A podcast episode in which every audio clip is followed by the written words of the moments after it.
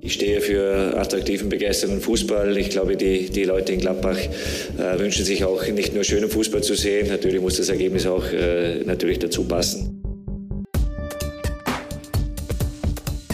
Triumphe, Höhepunkte, auch bittere Niederlagen, Kuriositäten wie den Pfostenbruch. Hier ist der Pfostenbruch mit der zweiten Ausgabe in diesem Jahr und leider hat unsere Borussia aus Mönchengladbach einen Rückschlag erlitten. 1 zu 2 gegen Bayer Leverkusen, trotz zweier gehaltener Elfmeter von Jan Sommer, aber der historische Moment allein war nicht ausreichend. Ich bin Kevin hier im Pfostenbruch und grüße in die Runde. Hallo Fabian, hi. Hi, grüß dich. Ähm, ja, ich weiß gar nicht, wie es euch geht. Ähm, aber ich bin heute, ich glaube, das war die Niederlage in dieser Saison, die ich am ehesten ertragen habe und ertragen konnte, weil ich irgendwie das Gefühl hatte, wir waren zwar fußballerisch eine Klasse schlechter. Okay. Aber ich hatte irgendwie das Gefühl, die elf Spieler, die da auf dem Platz standen, die haben wenigstens alles reingeworfen. Die haben da gestern alles versucht. Die waren zwar fußballerisch am Ende ein bisschen limitiert und eine Klasse schlechter, okay.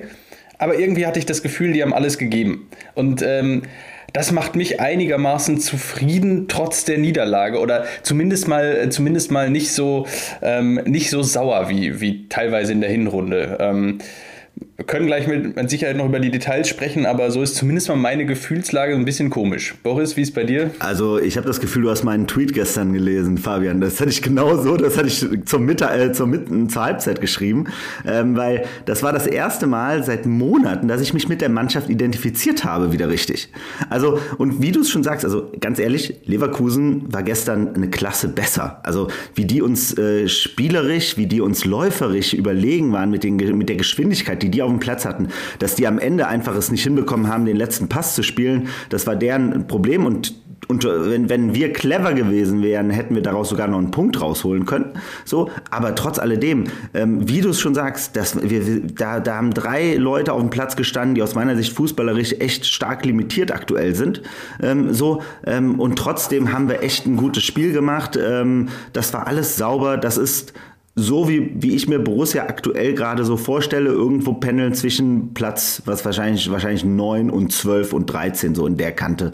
Und dementsprechend okay. Ja, auch ich bin jetzt nicht völlig desillusioniert äh, zurückgelassen worden gestern Abend. Ging mir, ging mir ähnlich. Und äh, gerade wenn man ähm, so die, die Entscheidungen von, von Adi Hütter auch äh, gleich äh, bespricht, dann ähm, war da von Anfang an halt so ein Gefühl von, der Verein steht endlich wieder über dem Einzelnen. Und das war halt gerade äh, durch Marco Rose vollkommen eingerissen worden.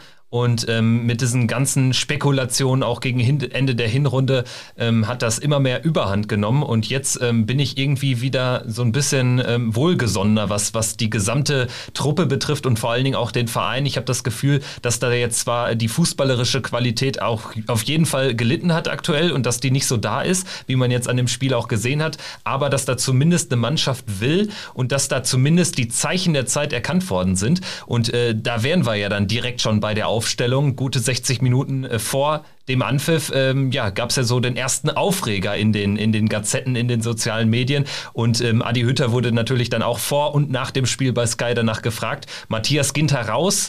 Wolf auf der Tribüne, das war jetzt nur ein Randthema, aber sollte auch Erwähnung finden, aber vor allen Dingen natürlich Ginter raus und ähm, Marvin Friedrich, der Neuzugang, über den wir noch gar nicht gesprochen haben, direkt in die Startaufstellung. Wie habt ihr das denn gesehen? Ja, für, für mich natürlich ein ganz klares Zeichen. Also Adi Hütter hat es natürlich äh, medial jetzt nicht ganz so, nicht so auf den Punkt gebracht, wie er es hätte tun können, aber am Ende ist es ein Zeichen an Matthias Ginter. Ähm, wenn dir die WM lieb ist, dann such dir doch am besten jetzt schon einen Verein, weil wir haben jetzt Marvin Friedrich, äh, mit dem planen wir langfristig langfristig. Wir planen mit Toni Janschke, mit Nico Elvedi und mit Jordan Bayer langfristig. Äh, und wenn du hier nicht Innenverteidiger Nummer 5 sein willst in der Rückrunde und wenn Rami Benzibaini zurückkommt, womöglich Innenverteidiger Nummer 6, dann solltest du dich schnellstmöglich mit deinem Agenten zusammensetzen ähm, und dir äh, noch Gedanken machen, ob du diesen Winter noch einen neuen Verein findest. Das war aus meiner Sicht die unmissverständliche Ansage. Ja, es ist so. Also ich finde, durch den Friedrich-Transfer hat sich Eberl das erste Mal wieder in eine Position begeben, wo er einen Hebel hat in allen, in allen Situationen. Er hat den Hebel bei Zakaria. Wir brauchen Zakaria jetzt nicht. Ähm, und äh, er hat den Hebel bei, bei Ginter. Das heißt, er kann beiden Spielern gegenüber klar machen, ey, ihr sitzt zur Not einfach jetzt noch ein halbes Jahr bei uns uns auf der Tribüne. So. Und allein die Perspektive, dass er das kann, ist ja schon Gold wert, weil dadurch einfach auch eine Motivation beim Spieler entsteht, dafür zu sorgen, dass er jetzt schnellstmöglich noch einen Verein findet. Er hat jetzt noch, wie viel, 15 Tage Zeit? Ähm, do it. So, ne? Und äh, ich fand das wie gesagt, das war das, das war das Clevere und ich glaube, so ist auch die Aussage von Eberl zu interpretieren mit den, den Transfer haben wir uns aus den Rippen geschnitten.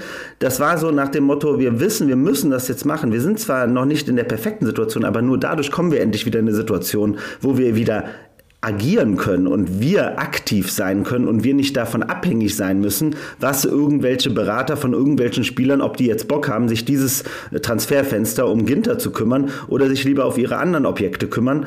Ähm, und das finde ich halt wirklich, fand ich wirklich das, das Smarte an der ganzen Sache. Ähm, die Aussage auch zu Wolf finde ich ja auch ähm, äh, klar. Ne? Also ich gehe davon aus, dass bei ihm auch alles getan wird, damit er einen anderen Verein findet. So, ob es jetzt ein Leihgeschäft ist, äh, was wahrscheinlich aus meiner Sicht aufgrund seiner fehlenden Praxis und fehlenden Qualitäten, die er in den letzten zwölf Monaten an den Tag gelegt hat, wahrscheinlich die wahrscheinlichste Variante ist. Ähm, aber alles ist besser als das jetzt. Ne? Und ähm, wobei ich auch mal sagen muss, ein, eine Sache dazu dann direkt noch, ist Tyram, den wir ja letzte Woche enorm zur Sau gemacht haben, berechtigterweise aus meiner Sicht, für seine drei Sekunden auf dem Platz, äh, in denen er fast das ganze Spiel äh, kaputt gemacht hat.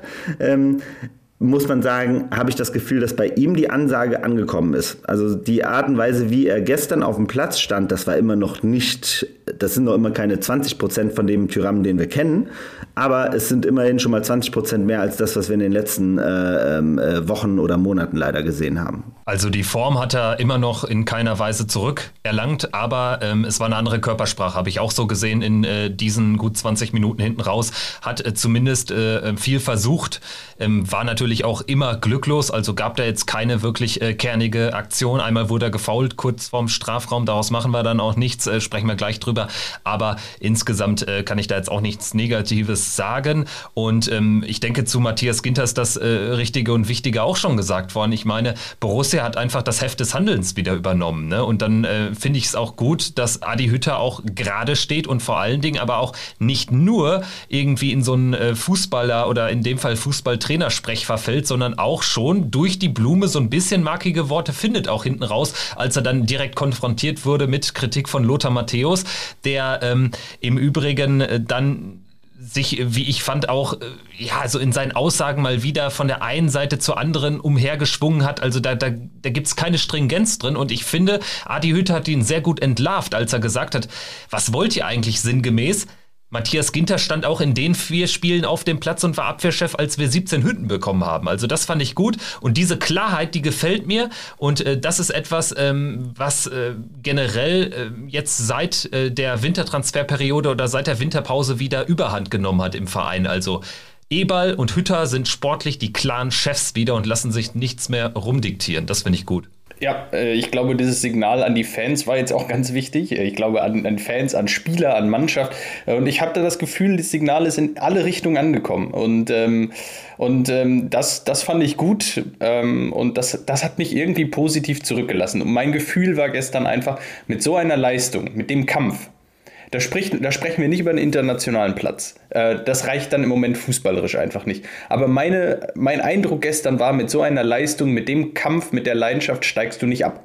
Das reicht zumindest, um jetzt in der Rückrunde noch deine 20 Punkte zu holen in den verbleibenden äh, 15 Spielen jetzt, um am Ende mit 42, 43 Punkten einen Cut zu machen nach der Saison und zu sagen, so, okay, und jetzt können wir mal richtig aufräumen. Und ähm, naja, man hat natürlich auch immer noch die Chance, ähm, und ich weiß nicht, wie ihr es gesehen habt, wir waren jetzt bei der Aufstellung, wir waren bei Matthias Ginter, wir waren bei Dennis Zakaria, die nicht gespielt haben, Rami Benzebaini beim Afrika Cup, aber für mich ist gestern eigentlich wieder eines klar geworden, ohne Jonas Hofmann fehlt es uns in der Offensive einfach an allen Ecken und Enden und ähm, es wird einfach Zeit, dass Jonas Hofmann zurückkommt also auch da wieder, ne, diese Aussage, die muss man sich mal vorstellen. Wann hätten wir die, vor drei Jahren hätte man uns gelünscht für die Aussage. ähm, aber, aber definitiv, hundertprozentig. Ähm, ich fand es wirklich, ähm, es ist also man hat mit Embolo jetzt endlich, also ich finde, wie gesagt, der findet ja seine Rolle grundsätzlich so als Keil da vorne drin. Ähm, und das ist halt einfach so eine Sache. Entweder ähm, wir profitieren davon oder es neutralisiert sich halt. Aber das ist definitiv eine gute Position für ihn, weil er hat es gestern auch wieder geschafft, dass die zwei Innenverteidiger auf jeden Fall die ganze Zeit mit ihm beschäftigt waren. So. Ähm, aber da drumherum sind wir einfach viel, und das gesamte Offensivspiel ist aktuell viel zu harmlos. Es ist einfach harmlos. So, das ist nicht schlecht, aber es ist harmlos. Da, da mit so einer Aggressivität, mit der die Leverkusener da gestern vorgegangen sind, haben wir da ja wirklich keinen, keinen Stich gehabt. Und ähm, da muss man sagen, äh, wie du schon sagst, da ist ein Hofmann äh, wirklich, fehlt da an allen Ecken und Enden mit seiner Dynamik, mit seinem Spielwitz und mit seiner, mit seinem Willen auch einfach Tore schießen zu wollen, ähm, wodurch dann einfach auch Situationen nach vorne zu den anderen Spielern ja auch immer wieder entstehen können. Ähm, also so hundertprozentig. Ähm, auf der anderen Seite muss man, fand ich wirklich sagen, es war gestern äh, die, die linke Seite war so für mich das, das große Problem, wo auch die, die Entscheidung von Hütter da mit Janschke und Netz zu spielen. Ich weiß noch, wie wir am Anfang der Saison die Situation hatten, wo wir Scully und Hermann, glaube ich, auf der rechten Seite hatten und gesagt haben, das ist riskant, oder Wolf war das sogar, genau, äh, äh, Scully und Wolf, äh, wo wir gesagt haben, boah, das ist schon echt kritisch, so, ähm, aber gestern die linke Seite, das war schon brutal, wie die Leverkusen uns über die Seite wirklich auseinandergenommen haben, die ganze Zeit und wie oft ein Luca Netz auch hinterhergelaufen ist, ähm, das war schon hart. Ähm, und da muss man auch mal wieder sagen, wenn da ein Benzebaini wieder da ist, ähm, dann sind wir an der Stelle auch wieder um einiges souveräner. Ne? Also deswegen glaube ich einfach mit einer Dreierkette äh, Friedrich, Elvedi und Bayer ähm, sozusagen jetzt in der Rückrunde ähm, plus dann irgendwann, wenn Benze Baini wieder da ist und wenn Hofmann wieder da ist, dann, wie, wie du schon sagst, dann mache ich mir überhaupt keine Sorgen über den Abstiegskampf diese Saison. Aber es ist eben halt auch so und muss halt bewusst sein, ähm, da ist, da, da wird, also Max Eberl hatte das also ich habe mal gehört, er hatte mal nach dem, nachdem er Rose damals verpflichtet hat, äh, hat er damals gesagt, er braucht drei Transferfenster, ähm, um den Kader so zu bekommen, dass für Rose sein, sein Idealzustand äh, ermöglicht wird. So denkt er halt auch in solchen Situationen. Ich glaube, da wird ihm, ist ihm auch bewusst, dass es wahrscheinlich ein, zwei Transferfenster jetzt noch dauern wird, bis der Kader sich so entwickelt hat, wie er sich das auch wirklich dann idealtypisch vorstellt und wo auch dann ein Hütter ähm, dann auch seine seinen richtigen Spaß dran haben wird. Ich glaube auch, dass jetzt der Sommer extrem spannend wird. Also wir, wir alle äh, können, denke ich, so optimistisch sein, dass es äh, qualitativ reicht, um die Liga zu halten.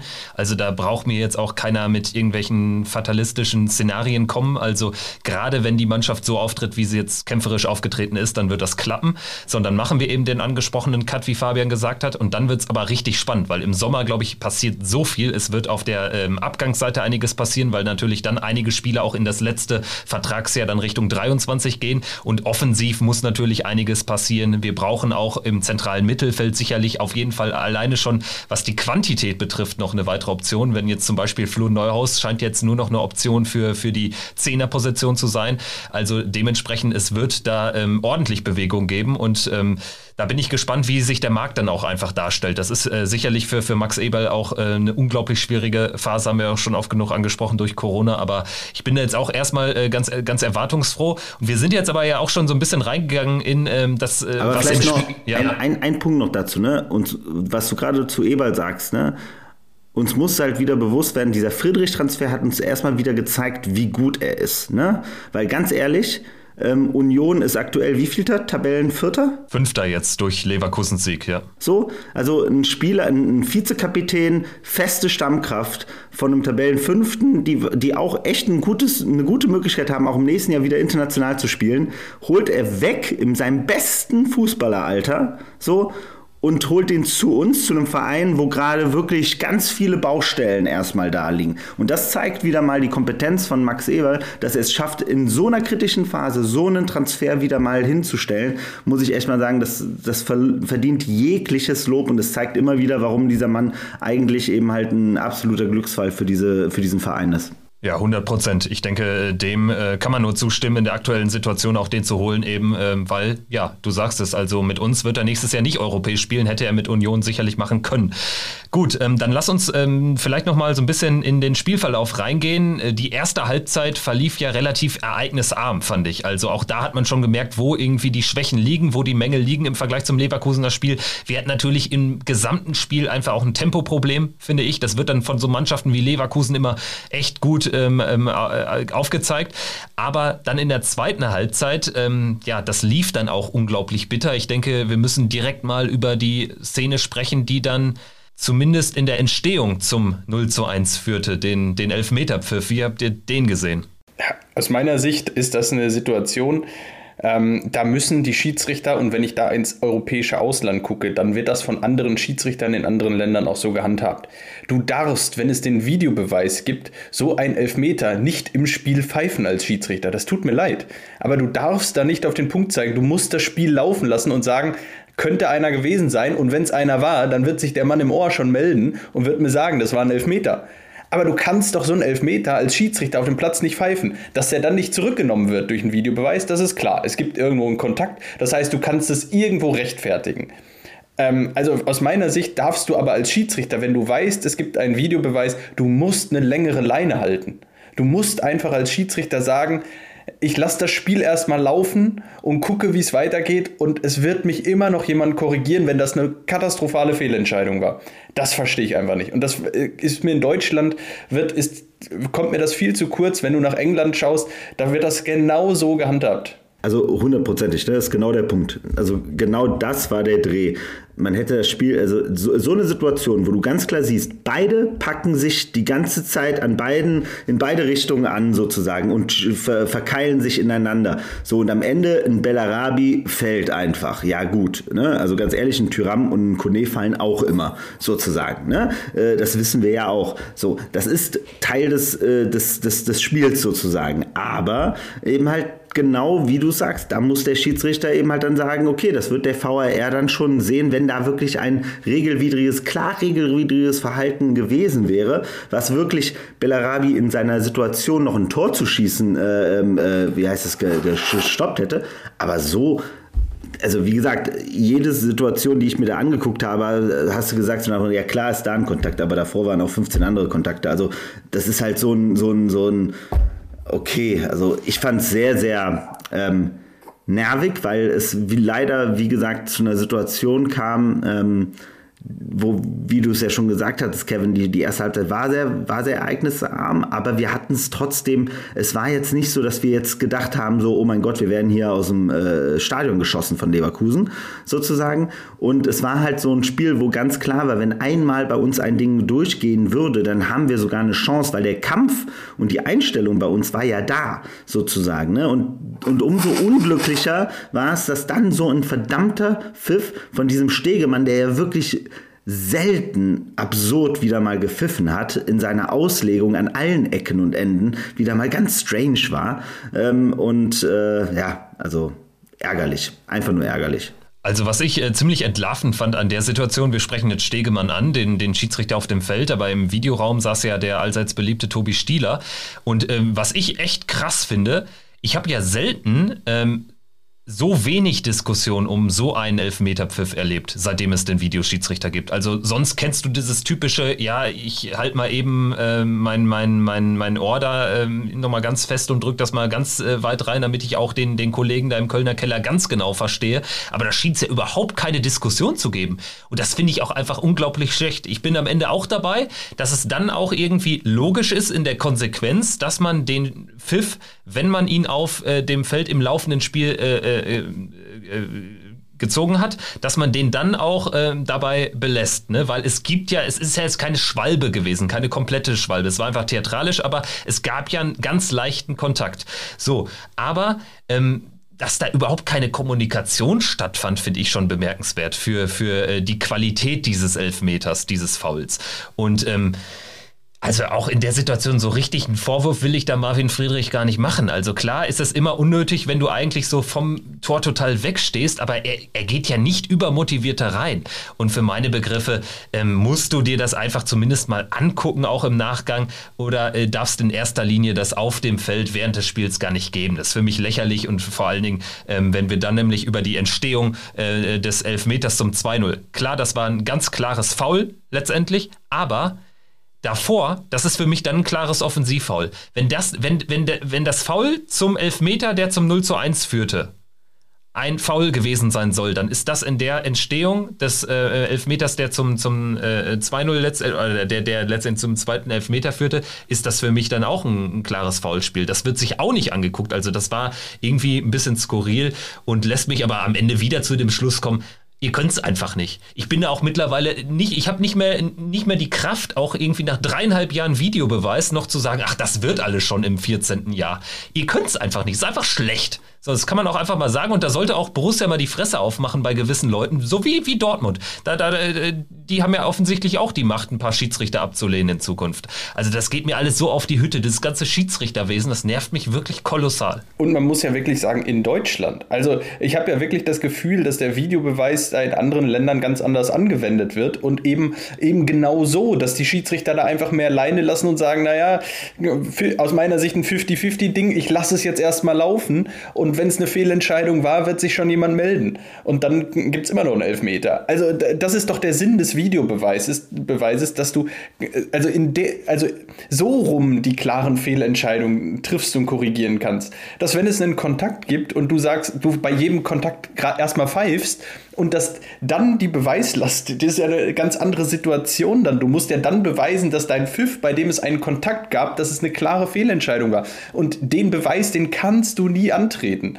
Das ist äh, nie beweisbar. Diesen Videobeweis gibt es dann einfach nicht. Und das werde ich nie verstehen, warum da die deutschen Schiedsrichter äh, so, so eng, also dann trotzdem pfeifen und nicht einfach die Leine lockerer lassen. Das ist für mich ein, ein Unding. Ich weiß nicht, als Verteidiger würde ich mir denken, äh, hätte ich gar keinen Bock mehr in Deutschland zu spielen. Ich glaube, ich würde ins Ausland wechseln und mir denken, habe ich auch keinen Bock mehr auf den, den Scheiß hier.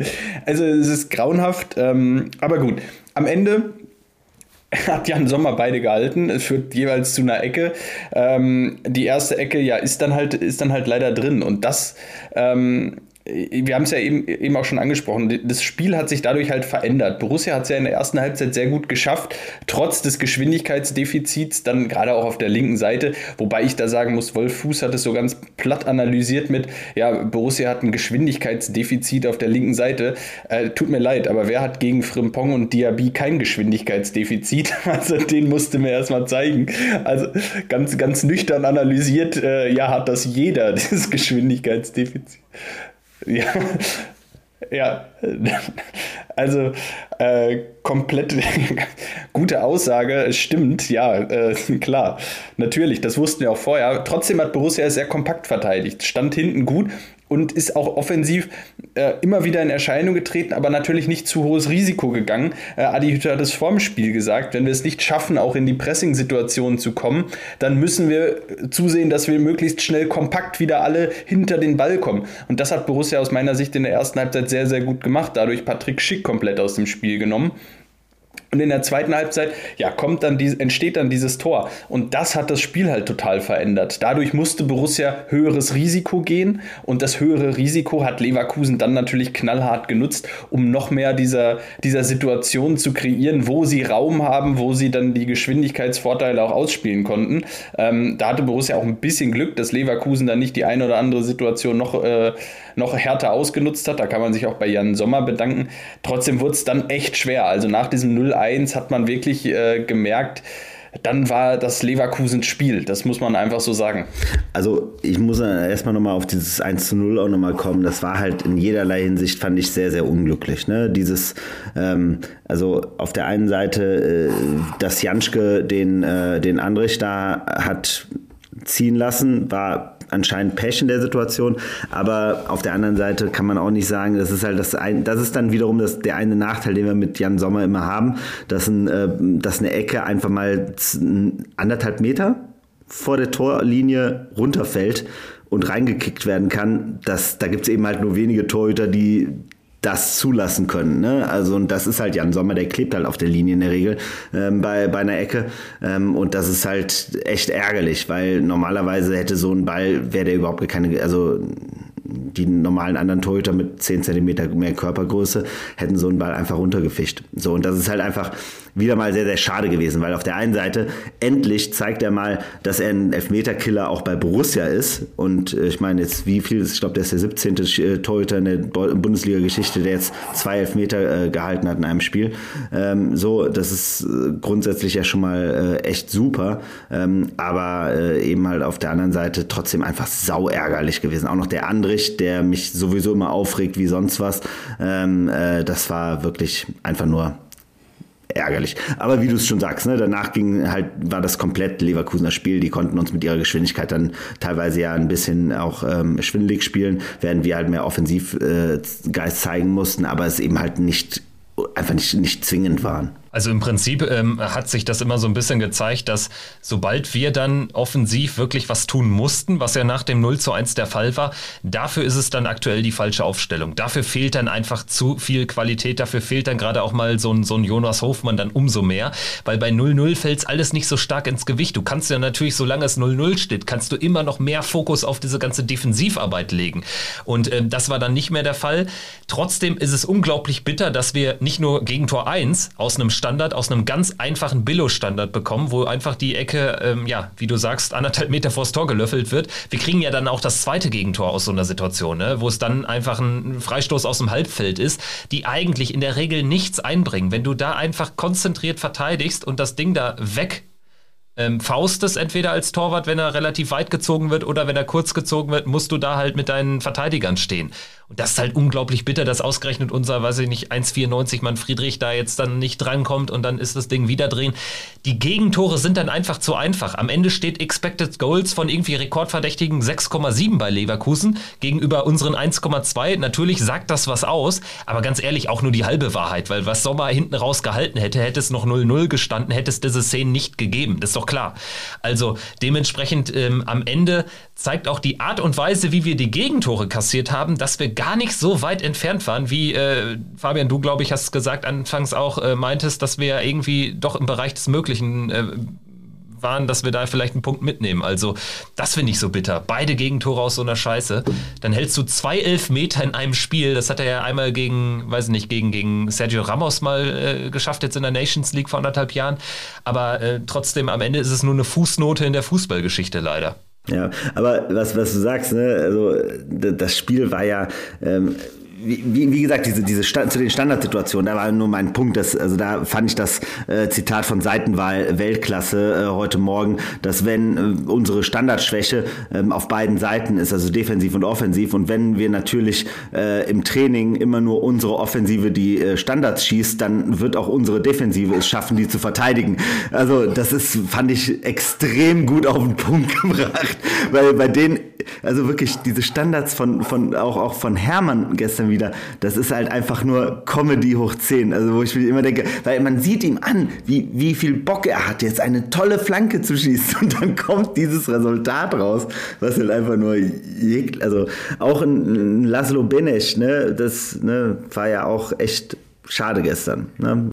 Ja, wo, wobei ich seine Ecken ganz gut fand. Also seine Ecken waren wieder ganz gut. Also wir haben jetzt immerhin mal mit, mit, mit Benisch und Netz zwei Leute, die einen guten linken Fuß haben, die mit, den, die mit denen, dem linken Fuß ganz gute Ecken reinbringen können.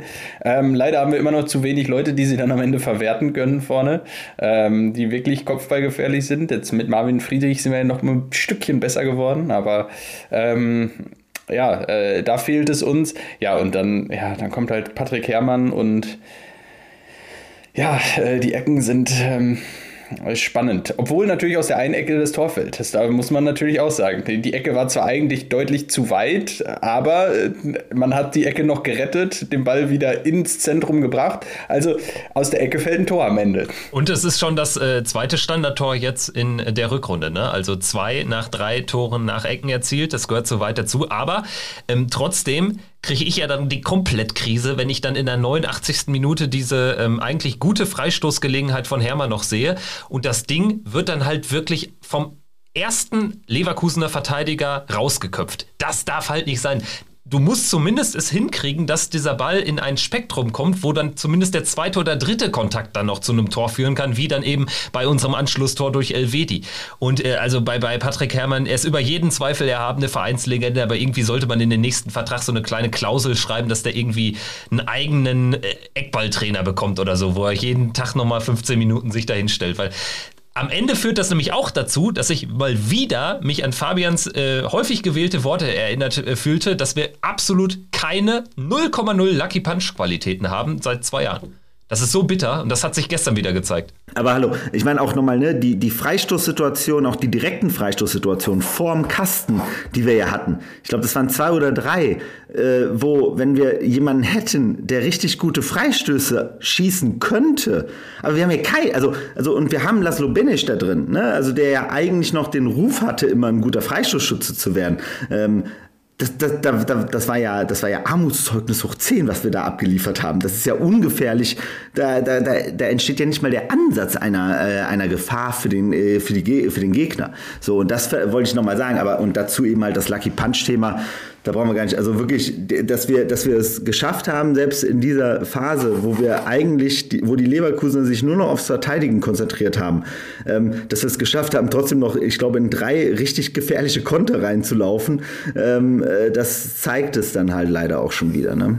Ja, und ähm, am Ende sind es leider, das muss man ja mal wieder so sagen, äh, dann stehen da am Ende Player, Tyram, Embolo und du hast das Gefühl, das sind drei Spieler, die, die, die strahlen dafür, dass es un eigentlich das Prunkstück unserer Offensive ist, ja viel zu wenig Torgefahr aus ähm, in Summe. Und ähm, ja, ich weiß nicht so ganz, wie man das auflösen soll. Ich habe, äh, ich komme irgendwie nicht so ganz äh, darüber hinaus, als dass, äh, als dass es unbedingt Veränderungen im Kader braucht. Ich meine, Hannes Wolf sitzt schon auf der Tribüne ähm, äh, und ich glaube, wir wir kommen da gar nicht drum herum. Ähm, am Ende Florian Neuhaus, auch gestern, äh, will ich jetzt gar nicht die, die Schuld jetzt da irgendwie für eine Niederlage in die Schuhe schieben, hat äh, aus meiner Sicht ein sehr engagiertes Spiel gezeigt gestern, ähm, hatte dann noch ein, zwei Situationen, wo er, wo er gut hinterhergegangen ist, wo er, wo er wirklich dann auch Sprints angesetzt hat, äh, zurück und wirklich da auch, ähm,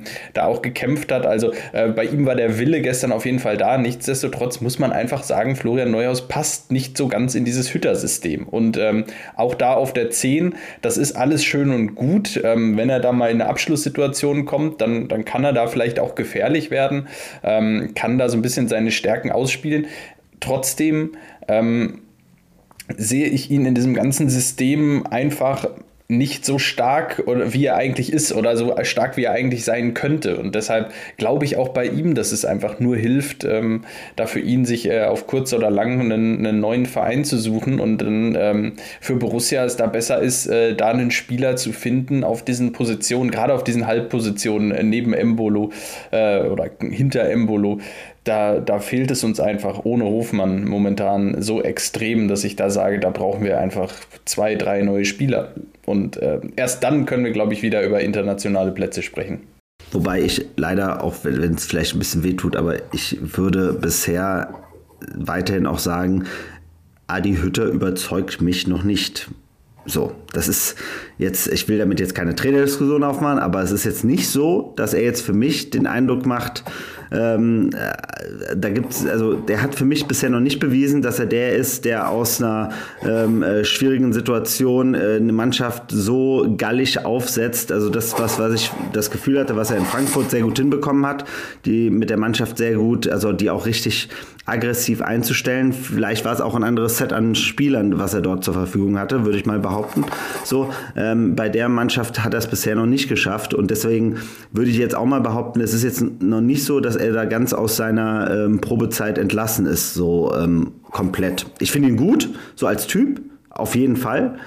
Aber ist er jetzt so ein äh, Trainer wie ein Favre ähm, beispielsweise ähm, und, und so weiter und so weiter, die es da heutzutage überall gibt?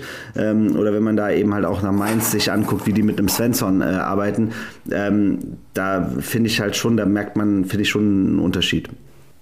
Also ich denke, ja, Kevin. Ich wollte nur sagen, weil, weil du ähm, über Frankfurt sprachst und ich finde, der Vergleich Kovac zu Hütter ist halt nicht so riesig wie Rose zu Hütter. So vom, vom ganzen Auftreten und von dem Typus Spieler, den du, glaube ich, brauchst für deinen Kader. Und dann hast du jetzt Corona gehabt, weshalb du quasi die erste Transferperiode 0,0 nutzen konntest.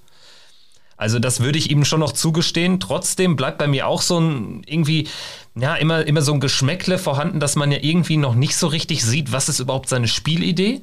Also jetzt mal unabhängig vom Personal, was ist überhaupt die Idee? Jetzt scheint es ja so zu sein, als würde er dieses Frankfurter System, was er auch da eigentlich eher notgedrungen forciert hat mit der Dreierkette beziehungsweise respektive Fünferkette, dass er das jetzt auch äh, mal beibehält. Ich glaube, das ist jetzt auch ganz wichtig, dass diese 15 Spiele dazu genutzt werden, auch so blöd es klingt.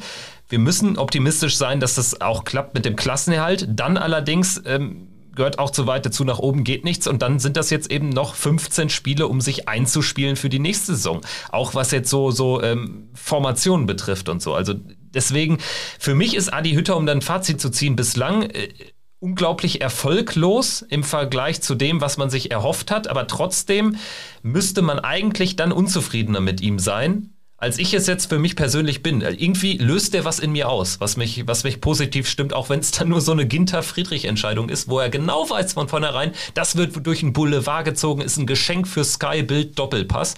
So, das weiß er ganz genau, aber er stellt sich der Situation und agiert nicht so opportunistisch. Das finde ich gut.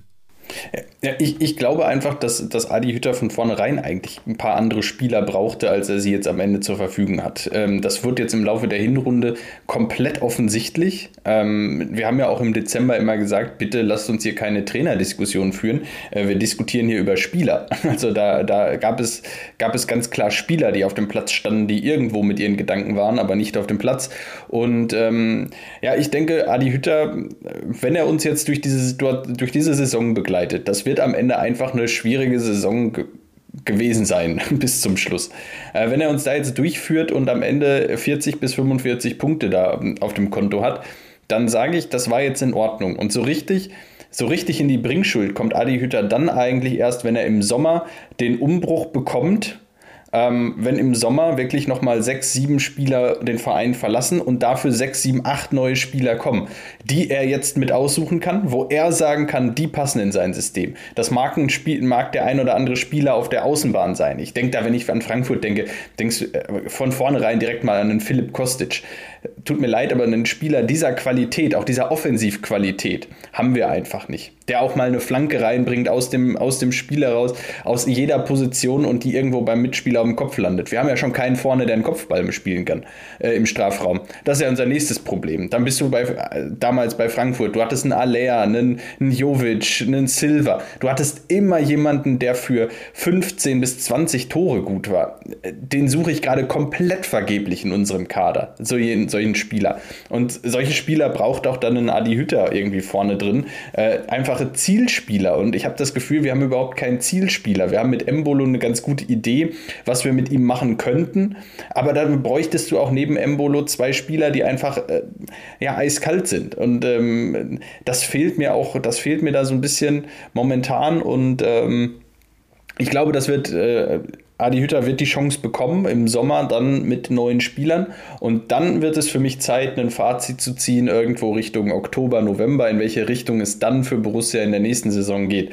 Wenn es dann, dann aus meiner Sicht muss dann nächste Saison das Ziel wieder heißen, äh, je nachdem wie der Umbruch natürlich jetzt ausfällt, müssen wir mal schauen. Die wirtschaftlichen Rahmenbedingungen sind natürlich nicht ganz leicht, aber wenn es dann in Richtung internationale Plätze geht wieder, dann ähm, ist für mich alles gut wenn, wenn wir dann im nächsten Oktober, November in 10, 11 Monaten hier sitzen und äh, uns über den Abstiegskampf Gedanken machen müssen, ja, ich glaube, dann sind langsam auch die, die Zweifel angebracht. Aber ich glaube, so lange ist es aus meiner Sicht nur sinnvoll, an Adi Hütter auch erstmal, erstmal festzuhalten und ihm jetzt den Vertrauensvorschuss dazu geben, dass er es ab Sommer schafft, äh, eine Mannschaft aufzubauen, die, äh, die dann in der nächsten Saison hoffentlich wieder angreifen kann. Also nochmal auch da von meiner Seite hundertprozentig, aber eben halt, und das will ich einfach nur sagen, sagen, es ist jetzt eben halt aber auch nur nicht so, dass ich jetzt bei ihm jetzt äh, dieses äh, Gen sehe, dass er es aus egal welchem Spielermaterial schafft, äh, eben halt eine eingeschweißte Truppe hinzustellen auf dem Platz, die ähm, alles, äh, die, die auf jeden Fall 1A charakterlich, also er,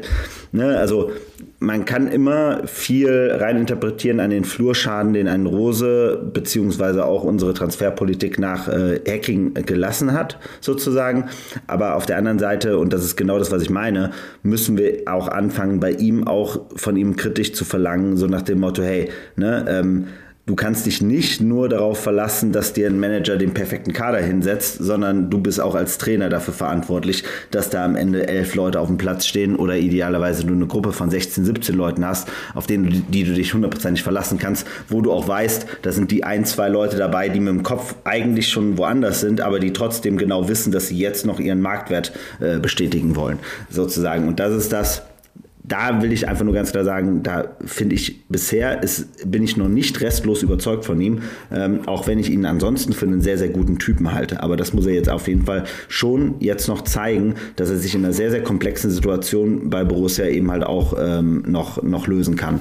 Dann lass uns jetzt mal hören, was äh, Dobby zum Spiel zu sagen hat und dann werfen wir natürlich noch den Blick auf die wahrscheinlich einzige englische Woche dieser Restsaison mit den Spielen in Hannover und gegen Union.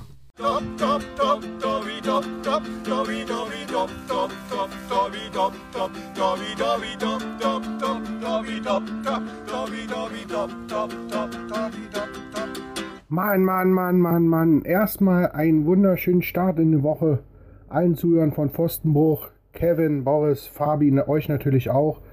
Und ich muss sagen, zum Spiel gegen Leverkusen, vom Herz und vom Kampf her war das ein gutes Spiel mit Wille, mit Einsatz. Aber man hat deutlich gesehen, dass, naja, wie so oft schon eigentlich besprochen, bis vorne, bis zum Strafraum und vorne einfach nur ein richtiger schöner Knipser fehlt. Schade, dass Jan Sommer in dem Spiel zwei Elfmeter hält und trotzdem nach einem Elfer dann gleich nachgreifen muss durch die Ecke und danach trotzdem auch noch 2-1 verloren hat, das zweite Ding auch noch bekommen hat. Ich war auch überrascht, dass ein Friedrich sofort in der Startformation spielt. Ginter, ich glaube, das Gefühl, das erste Mal seit fünf Jahren komplett nur auf der Bank bei uns. Aber war auch irgendwie war das ein klares Zeichen an Verein, an Fans, an Herz für den Borussia Mönchengladbach. Leute, mit Gladbach spielt man nicht. Ihr wechselt im Sommer. Da müssen wir mal sehen, wie wir, wie wir die Zukunft vorausplanen können. Meine Meinung. Also es hat sich abgezeichnet, dass ein Friedrich eventuell sogar mehr als ein Ersatz für einen Ginter werden könnte. So, trotzdem haben wir leider 2-1 verloren. Es war kein schlechtes Spiel, nur leider fehlten uns einfach Unüberzählbares rauszunehmen vorne die Abschlüsse. In diesem Sinne hoffe ich, dass es gegen Union dann vorne besser klappt. Euch allen ein schönes, ja, eine schöne Woche, schönen Start, haut drin, euer Dobby. Ja, hau rein, Dobby. Ähm, Danke auf jeden Fall für das Union-Stichwort. Vorab müssen wir aber natürlich ganz kurz Hannover 96 thematisieren. Mittwochabend 18.30 Uhr, Pokal-Achtelfinale. Und ich habe einen wunderbaren Tweet gelesen. Ähm, da ging es darum, dass immer wenn ein Gladbacher Torwart mindestens zwei Elfmeter gegen Bayer Leverkusen hält, wird am Ende der Saison Hannover 96 Pokalsieger. Zielt natürlich auf 92 auf dieses legendäre Halbfinale ab. Ich hoffe mal, diese Serie bricht am Mittwoch. Also da sind wir natürlich gefordert in Hannover. Ich weiß, ich weiß nicht, wie, wie, wie alt ihr damals wart. Wie, wie alt wart ihr da zu der Zeit? 92? Minus anderthalb. Minus anderthalb und? Ich war höchstens äh, in Planung, aber mehr auch nicht. Ich war leider wirklich hardcore drin in diesem, in diesem Jahr. So, und ich habe mir dieses Halbfinale, wo Uwe Kamps Elfmeter gehalten hat gegen Leverkusen, am Fernseher angeschaut und bin durchgedreht vor Freude. Und als ich dann dieses Pokalendspiel, dieses schlechteste Pokalendspiel aller Zeiten, was wirklich in die Annalen eingeht, als ein, ein, ein blutleeres Fußballspiel, was wir dann noch gegen Ralf Sievers oder wie der Typ hieß, ähm, äh, verloren Jörg haben. Sievers, oder? Jörg Sievers, Jörg Sievers, nicht Ralf Sievers. Jörg Sievers verloren haben. Äh, es war absolute Katastrophe. Absolute Katastrophe. Boah, ganz schlimm. Also deshalb war das gestern, als, als dieser Tweet kam, ich glaube natürlich von Seitenwahl, ähm, äh, da, da ist mir alles im Magen äh, kaputt gegangen, weil ich echt wieder nur an diese Zeit damals denken musste, wie ich da mit elf Jahren da saß und mir dieses, diese Schande angetan habe. Naja gut, äh, ich glaube, äh, da, ob man da jetzt von Serie sprechen kann, ich, ich, bin mir da jetzt noch nicht so ganz sicher. Äh, ich erkenne da jetzt noch ganz, kein ganz klares Muster drin. Ähm, ich hoffe, dass wir am Mittwochabend da auch kein ganz klares Muster drin erkennen werden, sondern sagen, das war jetzt einfach nur ja, Zufall, dass, ähm, dass es wieder mal passiert ist gegen Bayer Leverkusen, dass einer unserer Torhüter zwei Elfmeter gehalten hat. So, ähm, ja, ich bin, ich bin gespannt auf das Spiel. Ähm, aus meiner Sicht geht es wieder darum, ähm, gerade gegen Hannover, gegen Zweitligisten, die natürlich mit Kampf äh, in dieses Spiel gehen werden, mit Leidenschaft. Ähm, eigentlich genau diesen Willen, der jetzt, den man jetzt auf den, in den letzten ein, zwei Spielen dann auf dem Platz gesehen hat, den auch wieder auf den Platz zu bekommen. Und dann ist man jetzt in der Situation, dass man ja gegen eine Mannschaft spielt, wo man am Ende nicht sagen muss, man ist eine Klasse schlechter fußballerisch, sondern doch ähm, eigentlich eher ein, zwei Klassen stärker. Und da hoffe ich einfach, dass wir das zeigen können. Ähm, äh, äh, zum Beispiel einen, einen Lars Stindl, einen Florian Neuhaus, die äh, natürlich Probleme hatten gestern irgendwie so ein bisschen gegen die Leverkusener Defensive, die einfach stark waren auch, die wir auch gut und kompakt hinten verteidigt haben. Ähm, da hoffe ich einfach, dass sie da ihre fußballerische Klasse gegen Hannover äh, etwas besser ausspielen können und dass wir dann ähm, gegen Hannover, äh, es wird ein enges Spiel, glaube ich, aber ich hoffe einfach, dass wir da, dass wir uns da eine Runde weiterkämpfen. Ja, zumal, ich meine, das gibt auch nochmal eine halbe Million extra. Ich denke, die nimmt Max Eberl, Stefan Schippers und Co., die nehmen die auch mit Kusshand in der aktuellen Situation. Und ich meine, dann bist du im Viertelfinale in einem Pokalwettbewerb, wo die Bayern schon draußen sind. Wer weiß. Ja, warum nochmal? Da war was in der zweiten Runde. Stimmt. Ähm, aber auf jeden Fall ich glaube, äh, das darf man nicht unterschätzen. Also man sollte jetzt nicht nur den gesamten Fokus auf den Samstagnachmittag gegen Union legen, äh, sondern auch jetzt ähm, das mit der nötigen Ernsthaftigkeit angehen. Ich denke aber auch, dass äh, die neue Besetzung so ein bisschen gibt es ja einfach eine neue Besetzung. Dadurch, dass ein Ginter jetzt keine Rolle mehr spielt, dass man sich so ein bisschen von Altklassen befreit, dass die für solche Partien eher sogar förderlich ist. Auch dann für Spiele hinten raus jetzt, wenn es jetzt weitergeht im Februar mit Bielefeld und Augsburg. Das sind alles so Spiele, wo ich in der aktuellen Formation, so blöd es klingt, mit weniger Qualität, die man nominell hat, irgendwie ein besseres Gefühl habe. Und das gilt auch für dieses Pokalspiel. Aber ähm, gut, hoffen wir auf das Beste und dann natürlich auf wichtige drei Punkte hoffentlich am Wochenende gegen Union. Was haben wir denn damit anzufangen? Eigentlich muss man ja sagen, so blöd es klingt, wir sind echt Außenseiter in der Begegnung. Aus meiner Sicht ein 50-50-Spiel. Äh, Außenseiter, so weit würde ich nicht gehen. Ich meine, wir haben jetzt gegen Leverkusen gesehen, zwei Mannschaften, die das Spiel gewinnen wollten. Wir waren eine Klasse schlechter fußballerisch, okay. Ich sehe Union aber nicht fußballerisch eine Klasse besser als uns. Also Leverkusen ja, Union ist aber fußballerisch keine Klasse besser als wir. Union hat es einfach, schafft es einfach, dieses, diese Leidenschaft und diesen, das, was wir jetzt zumindest mal in, in Ansätzen in den letzten ein, zwei Partien auf, auf, auf den Platz gebracht haben, das schafft Union einfach, das die letzten 19 Spiele in der Bundesliga auf den Platz zu bringen und das reicht dann eben für ein paar Punkte mehr als wir.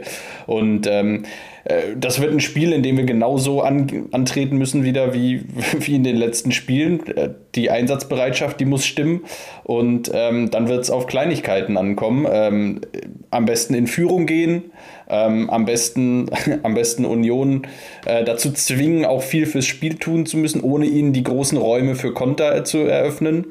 Und dann kann man da gewinnen, aber es wird kein, also leichtes Spiel wird es nicht. Also ich muss sagen, da spielen wir gegen, gegen die Mannschaft, die wahrscheinlich den besten Trainer in Deutschland hat. Äh, denn wenn man sich mal anguckt, äh, welche Transferveränderungen im Kader von Union Berlin im letzten Sommer passiert sind, ähm, das waren wie viel? Ich glaube 18, 19 Transfers. Ja, in allen Transferperioden kann man sagen, passiert da viel. Ne? Ja, also wenn man sich anguckt, was da, und das ist jetzt nicht so, als wenn die jetzt großes, äh, immer nur Wahnsinnsqualität reingeschippert bekommen, sondern die geben ja auch echt gute Leute dann auch immer wieder ab, jetzt gerade wieder an uns äh, beispielsweise. Ähm, aber deshalb sage ich nur ganz klar, also ähm, äh, es gibt kaum äh, eine Mannschaft, vor der ich mehr Respekt habe in Deutschland für das, was sie aus ihrem Potenzial rausholen, äh, jeden Spieltag. Ähm, die haben gegen Leverkusen 2-2 gespielt und da hat Leverkusen glücklich das 2-2 gemacht, ähm, sozusagen. Also deshalb würde ich da immer sagen, ähm, äh, ich bin leider eher so, dass es eher 60-40 für, für Union ist von der Wahrscheinlichkeit her, ähm, äh, von, der, von, der, von der Situation her, in der wir auch gerade sind.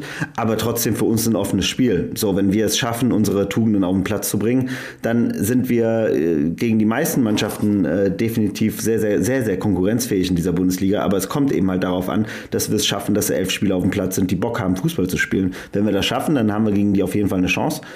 Aber es wird ein ganz zähes, ein ganz hässliches hässliches, unangenehmes Spiel. Ja, also gerne mal ein 1-0 mitnehmen. Dreckigen 1-0-Sieg, das wäre perfekt. Ich meine, was bei Union auffällt, ist nach Bayern die Mannschaft mit den wenigsten Niederlagen. Vier Niederlagen erst, davon aber eine bei Gräuter führt. Also schon ein bisschen Gagger. Ne? Also es zeigt auch, dass da natürlich dann ähm, an, einem, an, einem, glücklichen, guten Tag vielleicht dann auch einfach mal einer reinplumpsen muss und dann kannst du es auch wegverteidigen.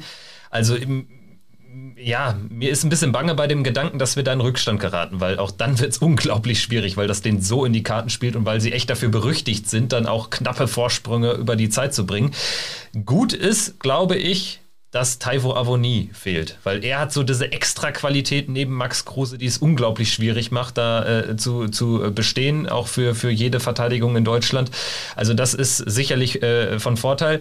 Aber ähm, ich meine, der Sieg gegen Hoffenheim zeigt auch, dass die äh, auch äh, ohne, äh, also mit, mit fast Geisterkulisse, dass die auswärts, dass die auch gegen jede Mannschaft an jedem Tag irgendwie punkten können. Ich meine, ich glaube, Union, ohne dass ich das jetzt äh, ähm, so verifizieren kann, die haben jetzt auch gegen jede Mannschaft außer gegen Bayern wahrscheinlich schon mindestens einmal gewonnen, seitdem die in der Bundesliga sind. Und auch gegen die Bayern zweimal unentschieden gespielt.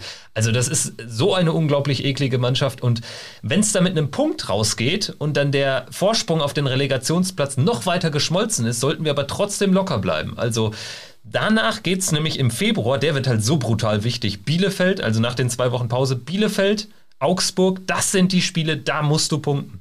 Wenn du jetzt mit drei Punkten aus Union da reingehst, super. Dann hast du zwei Wochen ohne Länderspielpause, zwei Wochen Zeit, um äh, ähm, wirklich da ein bisschen was Neues äh, einzustudieren und ein bisschen was zu verändern und in diese vorentscheidenden Spiele für den weiteren Verlauf der Rückrunde zu gehen. Also ich glaube, so in dem Paket äh, kann man das jetzt, denke ich, ganz gut sehen. Ne? Ja, ich bin sehr gespannt auf diese Woche. Ähm, ich glaube, das ja, wird so ein bisschen wird, wird auf jeden Fall spannend zu sehen sein, wie, wie sich die Mannschaft dann auch schlägt. Auch jetzt das erste Mal seit längerer Zeit wieder gegen, ich sag mal, auch fußballerisch. Also ich glaube, so weit kann man schon gehen. Union natürlich eine, eine, eine gute Mannschaft. Ähm, fußballerisch allerdings ähm, machen sie das Maximum aus ihren Möglichkeiten, das muss man ganz klar sagen. Also da ist nicht die fußballerische individuelle Qualität drin, mal ausgenommen von Max Kruse vielleicht, äh, wie sie jetzt Bayer Leverkusen, Bayern München oder auch Hoffenheim sogar haben, äh, unsere letzten drei Gegner. Ähm, deshalb sage ich, jetzt spielen wir das mal wieder gegen, gegen Mannschaften, die äh, fußballerisch nicht die hohe Qualität haben, gerade Hannover natürlich. Ähm, ja, und da wird es spannend äh, zu sehen sein, wie wir mit, äh, wie, wie Borussia überhaupt die Spiele angeht ähm, und wie, wie wir dann in die Spiele reinkommen und ähm, uns da auch rein kämpfen, rein beißen können. Ähm, bin sehr, sehr gespannt und ähm, ich hoffe erstmal das Beste. Es wird auf jeden Fall ein spannender Charaktertest. Ich glaube, das wird ein richtiger Charaktertest, weil äh, das ist eben halt nicht Bayern, das ist nicht Leverkusen, das sind die großen Vereine, wo sich alle wieder gerne ins Schaufenster stellen, sozusagen, sondern das ist hartes Union, das ist eisern Union.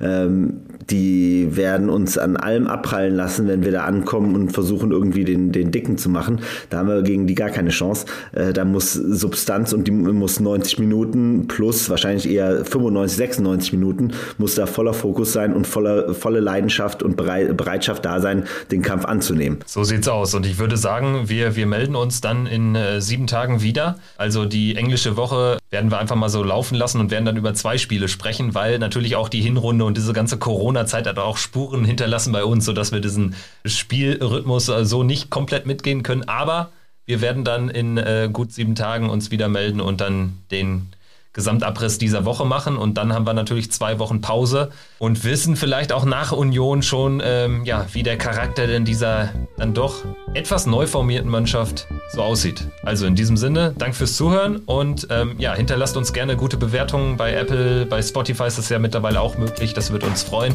und dann hoffen wir auf eine erfolgreiche Borussia-Woche. Macht's gut. Ciao. Ciao. Bis dann. Ciao, ciao. Triumphe, Höhepunkte auch bittere Niederlagen, Kuriositäten wie den Pfostenbruch.